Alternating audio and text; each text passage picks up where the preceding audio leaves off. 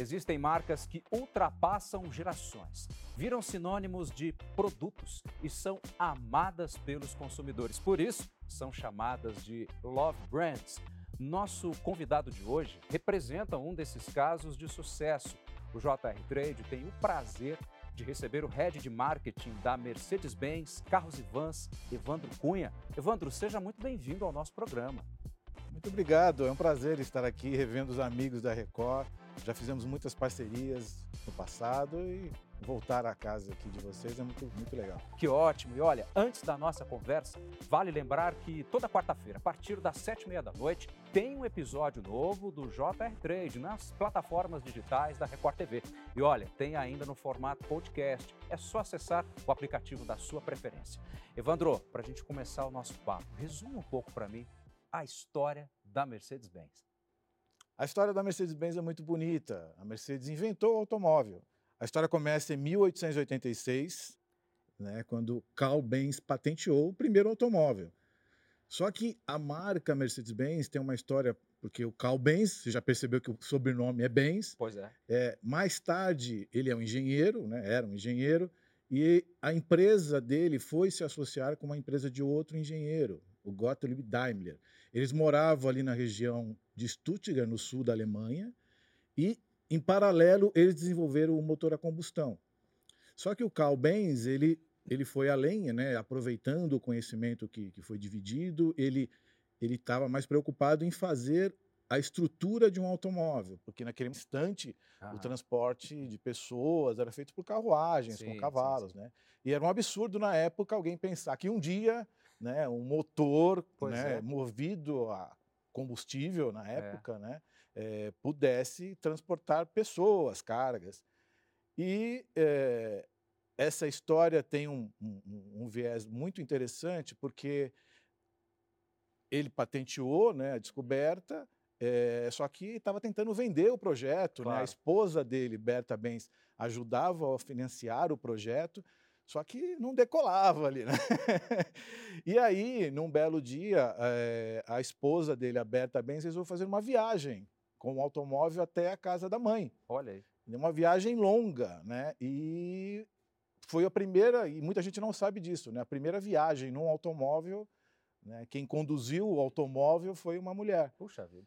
É, e nessa viagem aconteceram alguns contratempos e ela foi obrigada a, a fazer alguns reparos no motor. Sim. E usando é, utensílios que ela carregava, do vestido, do, do cabelo, né? E ela precisou abastecer o carro. Então ela parou numa farmácia e colocou benzina no automóvel e continua a viagem. A marca Mercedes-Benz ela, ela, ela surge dessa fusão de dois é, engenheiros uhum. que não se conheceram, por incrível Olha, que pareça, mas que originaram depois a fusão das empresas Daimler-Benz, que é, que é o grupo né, que originou sim, sim. a Mercedes, e que vem dos sobrenomes, né, do Karl Benz e do Gottlieb Daimler, que moravam nessa região do sul da Alemanha.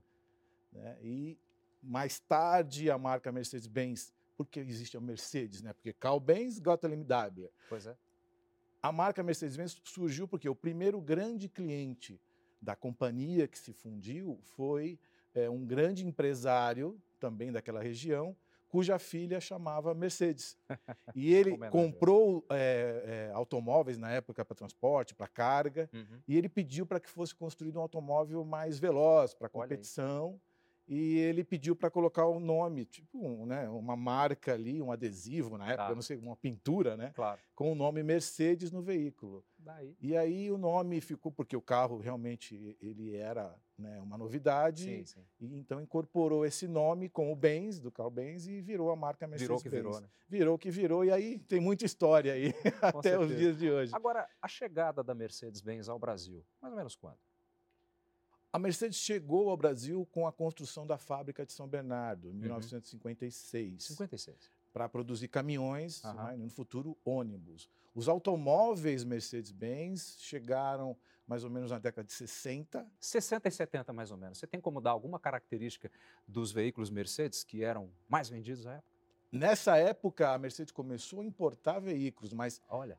É, na, no final da década de 60 e na década de 70, a classe E foi um Classe dos veículos mais vendidos aqui no. Brasil e foi eh, até mais ou menos o fim dos anos 80 quando a gente veio com a classe C, Certo. que é um veículo mais compacto e que também foi um sucesso de vendas.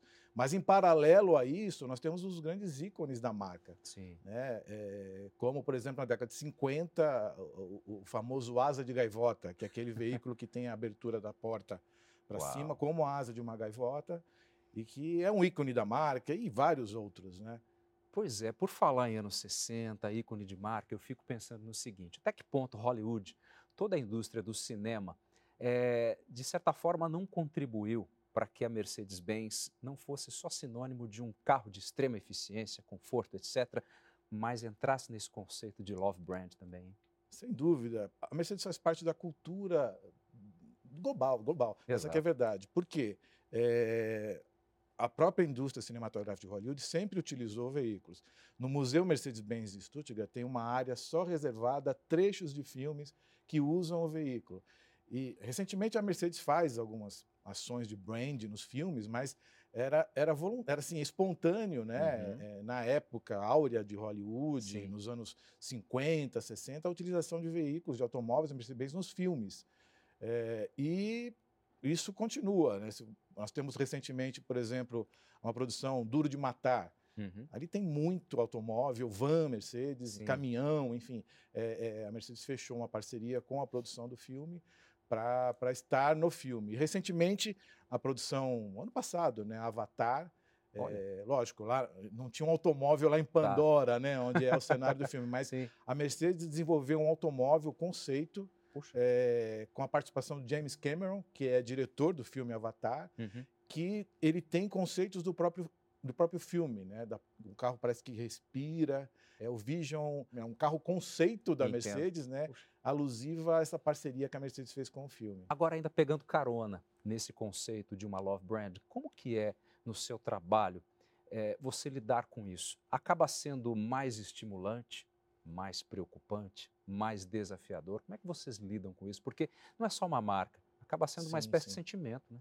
É uma grande responsabilidade, né? Como marketing, a gente segue uma estratégia global, né? Então tudo que é produzido segue essa linha, vai de, de conteúdos que é estrategicamente elaborada pela nossa matriz. A gente reproduz isso no Brasil. Tudo é pensado estrategicamente para a gente manter essa posição de referência do mercado. A gente recentemente participou de um evento que é um dos maiores eventos da indústria automobilística, aconteceu em Stuttgart, e nós tínhamos lá um, um espaço na cidade e o conceito era Defining Class. Por quê? Porque a Mercedes geralmente, desde a sua história, desde os primórdios, define a classe do que a indústria automobilística vai produzir. Então, desde lá na historinha da Berta, né, passando pelos grandes ícones da marca durante o século passado, e também agora com os carros elétricos, né, a gente tem lançado produtos que acabam sendo referência é, para novas tendências da indústria. E, lógico, agora agregando também a marca ao luxo. A marca tem se associado com outras marcas também desse segmento para realmente trazer experiências de luxo para os clientes de automóveis, principalmente. Evandro, quando você dá eh, um resumo dessa história e, sobretudo, quando você fala dessa questão do carro conceito, me vem à mente a palavra inovação. E aí, pegando lá no comecinho, quando você contou a história lá dos engenheiros, etc., inovação já era uma preocupação para eles. Imagino como é que não é para vocês hoje no século XXI. hein? Pois é, e, e não podemos. essa indústria exige constante aprimoramento, constante inovação. E investimento também para trazer é, soluções. Eh, a Mercedes recentemente lançou o primeiro automóvel de luxo no mercado eh, elétrico. Correto. Então, é uma tendência, porque a gente vê a indústria indo atrás da solução do veículo elétrico, mas a gente não tinha ainda um automóvel à, à altura desse segmento de luxo.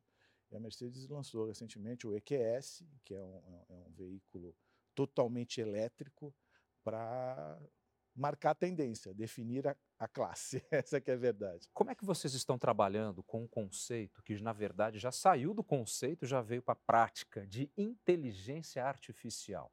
Isso aí é usado, por exemplo, nas linhas de montagem, na concepção de projeto, na relação do consumidor com o veículo. Como é que está isso aí para vocês? Ah, essa tecnologia está sendo incorporada, está sendo incorporada aos nossos automóveis. Só para você ter uma ideia, hoje está muito calor em São Paulo, Sim. né? Eu saí com meu automóvel Mercedes Um de Mercedes, casa ó. e já conversei com a Mercedes através de um comando de voz. É Oi, mesmo? Mercedes, Hum, é, baixar a temperatura do ar-condicionado. E ela baixou a temperatura, ela estava em 23, baixou para 21. Então são, são facilidades intuitivas, não é nada, é muito fácil. Tá? Você, por exemplo, hoje tem um, assistente de. Você tem um assistente no veículo para conduzir o veículo, onde você limita a velocidade. Por exemplo, aqui na cidade, vários radares, você limita ali a 50, né, que é a maioria dos radares aqui. E o olha, carro mantém a velocidade, ele faz a leitura do carro que está à sua frente Entendo. e ele acelera e freia automaticamente. Ou seja, aquela distração que pode te levar a uma, a uma multa. E ele mantém a sua velocidade. Se o trânsito para, ele para. Você, não, você fica apenas no- ao volante e o carro ele para, o trânsito anda, ele anda novamente e mantém aquela velocidade 50. Se tiver um carro mais lento à frente, ele mantém a velocidade mais baixa também. Se abrir a porta, voa. A gente chega lá. E a autonomia dos veículos está cada vez mais Eu dentro do- do- do- da realidade, mais próxima da gente. né? E é uma coisa inimaginável. É, é- é fantástico assim as inovações que Uhum. a cada ano a Mercedes traz para o mercado. Você responde pela unidade carros e vans. Existe uma segmentação dentro da, da empresa, da indústria? Como que é? Não, hoje a nossa empresa importa Uhum. né, os automóveis de várias partes do mundo, México, Alemanha, enfim. E a, e a nossa querida Sprinter, a van, vem Sim. da Argentina. Ela é fabricada na É Argentina. fabricada lá? fabricada na Argentina. E também é um ícone do segmento, é até sinônimo Pois do é. segmento. A Sprinter é o primeiro veículo comercial Mercedes-Benz a receber um nome, porque antigamente a gente tinha, conhecia os caminhões pelo, pela, pela faixa de torque, né, de, de Tá, tá. potência E, e- e e tonelagem. Então era 16, 20, 20, É, sempre verdade, com né, né, os caminhões. E- 11, 13. e a Sprinter famoso. foi o primeiro veículo comercial da marca a ter um nome. E hoje é, é sinônimo de categoria, principalmente Tá. aqui no Brasil, é, onde a gente traz também todas essas tecnologias que são, às vezes, muito- muitas vezes advindas do segmento de automóveis. E conduzir uma van Sprinter é, é muito similar a um automóvel. E a gente agrega muito eh, essa coisa do, do veículo premium para uma atividade de transporte Uhum. de passageiros, de carga, o que é válido muito né, para a nossa Claro. estratégia. Como você lida com a questão do marketing diretamente, com estratégias, etc. Existe uma diferença significativa entre esses consumidores, carros e vans? O consumidor ele está mais ligado ao conforto, ao luxo, à, à tecnologia. Claro. a- a- e, lógico, o carro é um símbolo para ele de status. Correto. Por isso, o nosso posicionamento é para o mercado de luxo. Um nicho bem específico. Sim. né? Tá. Já para a van, né, no caso a nossa linha Sprinter, a gente está focado no negócio. Mas também a gente sente um pouquinho daquela, daquela paixão pela estrela de três pontas, né? Sim, Porque, lógico, quando você chega num hotel, você, tá, você tá, chega num aeroporto para ir para um hotel, quando chega uma van, o transfer, né? é, você já vê, poxa, é uma Sprinter Mercedes. Você, já, Hum, você já- automaticamente, teu inconsciente já associa ao conforto, a, sabe, a, um veículo seguro. O nosso consumidor de veículos comerciais, ele também tem essa ação. Ele, o nosso produto, na verdade, a nossa marca agrega um plus no negócio dele Sabe que também. você me fez pensar agora no tio e na tia da van, quando pega as crianças para irem para a escola, do que você falou de segurança. Pega Sim, bem Sim, uma estrela lá. Nós temos, nós temos é, itens de segurança no Sim. nosso produto, é, por exemplo, o controle de estabilidade, que já existe desde 2012. Ele só foi exigência agora no, no- no Departamento de Trânsito para os veículos brasileiros Correto. a partir de 2018. Mas a gente já Uhum. tinha essa tecnologia que evita, eventualmente, que a van tombe, eventualmente corrige que automaticamente conforto, a estabilidade do veículo. Comunicar-se com esses públicos, de uma certa forma, acaba sendo diferente, né? Como Sim. você mesmo já está colocando. Agora, interessante que vocês também entraram com uma websérie, podemos chamar assim, em que fala de empreendedores que se utilizam de vans Mercedes. Essas histórias, elas têm embasamentos reais? Pouco mais para gente. Sim, todas É. as histórias são com clientes reais que acabam utilizando o nosso produto como uma opção de negócio, né, Uhum. o que a gente chama de negócio sobre rodas. Então, além dos clientes que usam o nosso veículo para transportar carga ou às vezes funcionários de empresas no fretamento, nós temos aquele, aquele cliente, por exemplo, a gente tem uma história muito bonita de, um, de uma família que o marido era montador de móveis, né? E, e, a esposa, e isso é uma, um traço muito comum, o empreendedorismo feminino nesse tá. segmento. Né? A esposa resolveu criar um, um, um veículo para auxiliar o marido nessa jornada e acabou aumentando, criando um negócio para a família, para transportar, fazer mudanças, no caso, com o veículo. Né? E ela decorou o veículo todo com cor de rosa. Então, assim, é muito bonito. Essas histórias são muito bonitas. Né? Então, você vê, por exemplo, pet shops, móveis, é, salão de beleza móvel. É, é, é, é fantástico essa coisa do empreendedorismo na, nesse segmento de transporte, especialmente na linha Sprinter. Você citou a palavra empreendedorismo. Vocês, inclusive, têm um podcast que fala exatamente disso. Por quê? A marca ela tem uma função, não só. Eh, eh, a gente não está no mercado apenas pensando na venda, a gente está construindo marca. Correto. E quando a gente, a gente cria conteúdos para esse público, como eu citei, né, a história de uma empreendedora familiar, eles precisam às vezes de apoio é, é, para poder entender. A gente faz muitas ações, por exemplo, com o Sebrae, é, para ensinar esse nosso consumidor a criar o seu próprio negócio.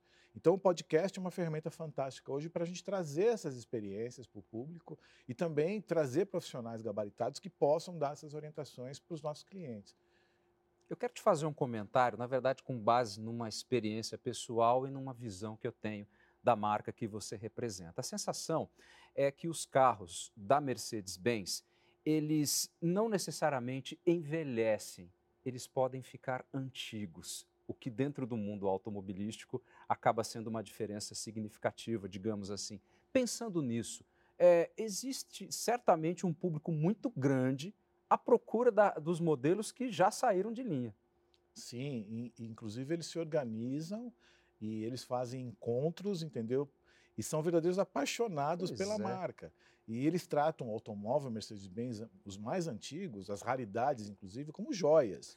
é, a, gente tem, a gente tem contato frequente com esses grupos, que inclusive são oficiais da Olha. nossa matriz. Correto. Eles, eles se encontram anualmente lá na Alemanha para dividir experiências. E a gente está sempre em contato com eles, porque, por exemplo, vai, eu vou fazer um evento de um lançamento, por exemplo, Correto. ou que a gente costuma fazer, a gente vai para uma pista para que o cliente leve o seu veículo esportivo e possa conduzir o veículo numa pista, que é o sonho de todo, uhum. todo mundo.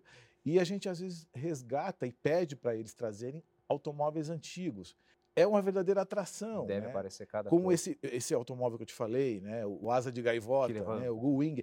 Esse carro é uma raridade. Ele vale mais que um automóvel novo, né? porque se, se, se o cliente consegue comprar e mantém ele em bom estado, é, é, quase um investimento. Eu tenho certeza. Agora, conta para mim uma coisa. Você participa diretamente das campanhas publicitárias? Em que nível? Como é que isso funciona? Sim, nós temos nossa agência local, que recebe conteúdos produzidos pela matriz e seguem, né, nós seguimos a estratégia global de comunicação da marca, uhum. utilizando os famosos assets produzidos pela, pela matriz, com conteúdos que são globais. Porque hoje em dia não, não, adianta a gente comunicar aqui no Brasil achando que o cliente não está vendo o que está acontecendo lá fora. Então, Exato. Então, geralmente, quando se lança um produto ou se lança uma campanha, isso é nível global.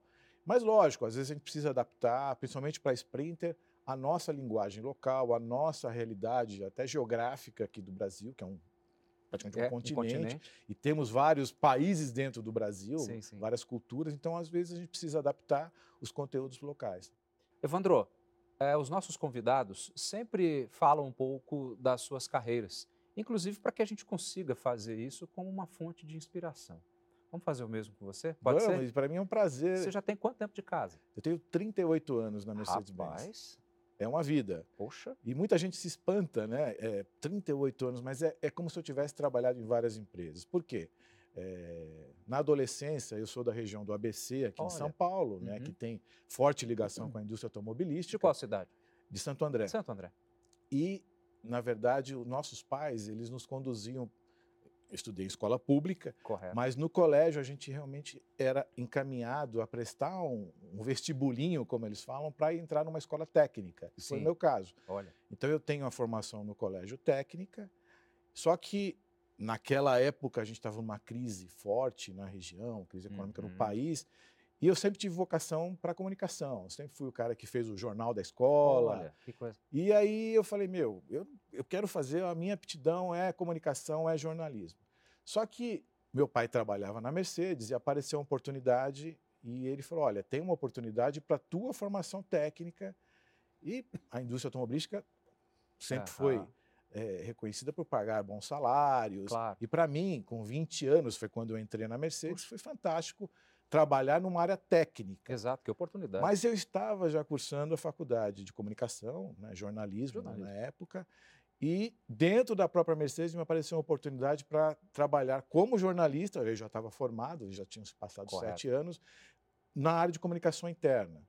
E foi uma coisa muito interessante para minha carreira, porque Uhum. nessa época nós estávamos no momento de certificação ISO, e a gente tinha que comunicar para os funcionários, para os funcionários, E os colaboradores isso, da né? empresa, muitas coisas, e a Exato. gente tinha até uma rádio interna. Olha, então, bacana. É, eu fui me aperfeiçoando na área de comunicação Tá.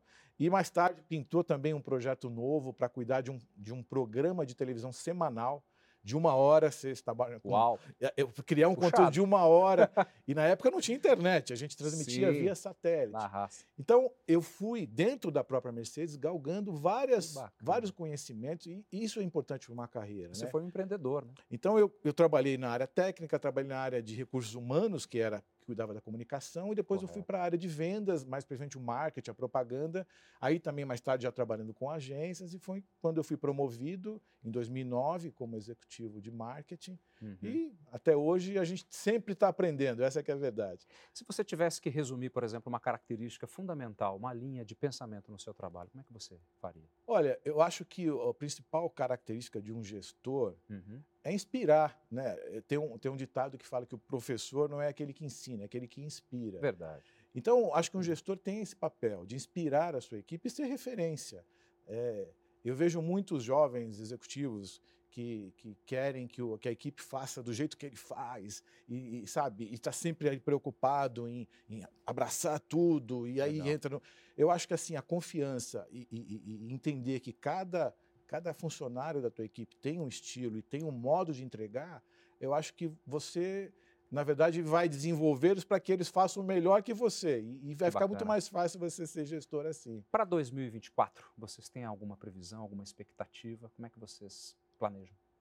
Olha, o segmento de automóveis já tem muita novidade até É? o final do ano, Opa. chegando por aí. Modelo novo? É, sim, vários modelos novos que, que já começam a ser lançados na Europa, muita novidade no segmento de elétricos.